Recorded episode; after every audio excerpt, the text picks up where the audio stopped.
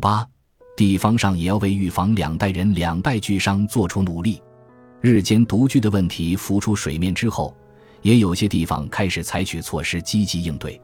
在祁玉县的东部，作为东京通勤圈而进行住宅开发的信守市便是其中之一。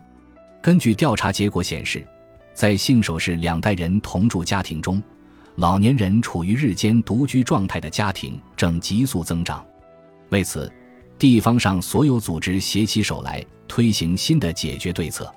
其中之一便是幸福帮忙小队，打扫卫生、倒垃圾、购物等看护保险服务内所包含的服务，将由志愿者们收取低廉的费用完成。即便是与家人同住的老年人，独自在家时若有需要帮忙的家务，也能使用这项服务。没有申请使用看护服务，偶尔需要人帮忙购物的老年人也能轻松使用。因此，这项服务的使用者逐渐增多。目前已有超多三百人注册登记，使用者每次需要支付三百五十日元，而提供帮助的志愿者每次能够得到价值二百五十日元的地方现金券，也就是在当地的商店街使用的商品券。剩下的一百日元将作为该制度的运营费用，因为这并不是一次性的服务，工作人员还会为注册者提供其他关怀服务。渡边登代子女士目前正与儿子同住。所以没有接受看护服务，她是幸福帮忙小队服务的忠实用户。渡边女士的儿子每天从早晨工作到深夜，白天相当长的时间她都是独自一人度过的。在我们取材的时候，渡边女士并未使用看护服务，白天的时候很少有人拜访她家。剩下的一天，渡边女士独自在家，突然感到身体不适，无法站立。此后，她便开始使用幸福帮忙小队服务。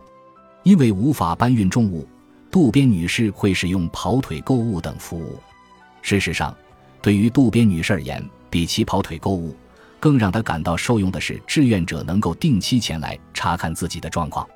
虽然志愿者也居住在附近，但此前并未有交流。然而，以使用服务为契机，他与志愿者变得更亲近了。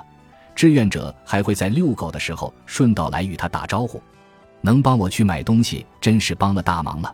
而且我也很高兴能借此机会与邻居们建立更亲密的联系。以前我都是一个人在家，内心有很多不安，但是现在志愿者时常会到我家来，我感到很安心。这一举措的重点之一便是，提供援助的志愿者也是老年人群。此举不仅能够唤醒地方上沉睡已久的凝聚力，通过志愿者活动建立区域内人与人之间的联系，还能为预防个人的孤立化贡献力量。仅仅依靠家人的力量，难以为老年人的生活提供全方位的支持。看护服务也存在一定的局限性。信守市所采取的鼓励地方上全体居民互相帮助、互相支持的举措，受到了全国范围内的关注。通过这一举措，也许能够实现老年人想在熟悉的地区继续生活的心愿。这次取材让我们看到了对未来的希望。现在，我们在信守市开始了新的取材工作，将为老年人的生活提供支持作为目标。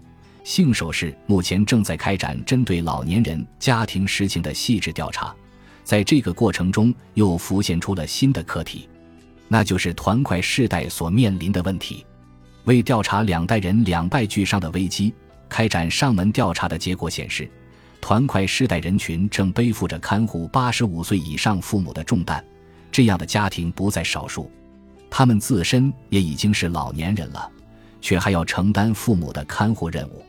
团块世代的子女一代则经历了战后就业形势最为严峻的时期，他们也被称为冰河期时代。很多人至今还从事着非正式工作，无法获得稳定的收入。年过四十五岁的他们仍旧无法自立，还要依靠父母生活。这一现实是团块世代所面临的另一个危机。同时面临着两重危机的他们，即使养老金相对较多，也无法避免老后破产的风险。团块世代约占日本总人口的百分之五点五，数量达到了六百六十四万人。他们所面临的危机，从人数上来说影响范围广，是会使得日本社会整体产生动荡的严重问题。只要是日本人，就没法说出自己和家人并未受影响，这件事与我们无关这样的话。两代人两败俱伤，也许会影响整整三代人的生活，形成代际传递，成为团块世代的课题。我们现在正以此为题，开始新的取材工作。本集播放完毕，感谢您的收听，喜欢请订阅加关注，主页有更多精彩内容。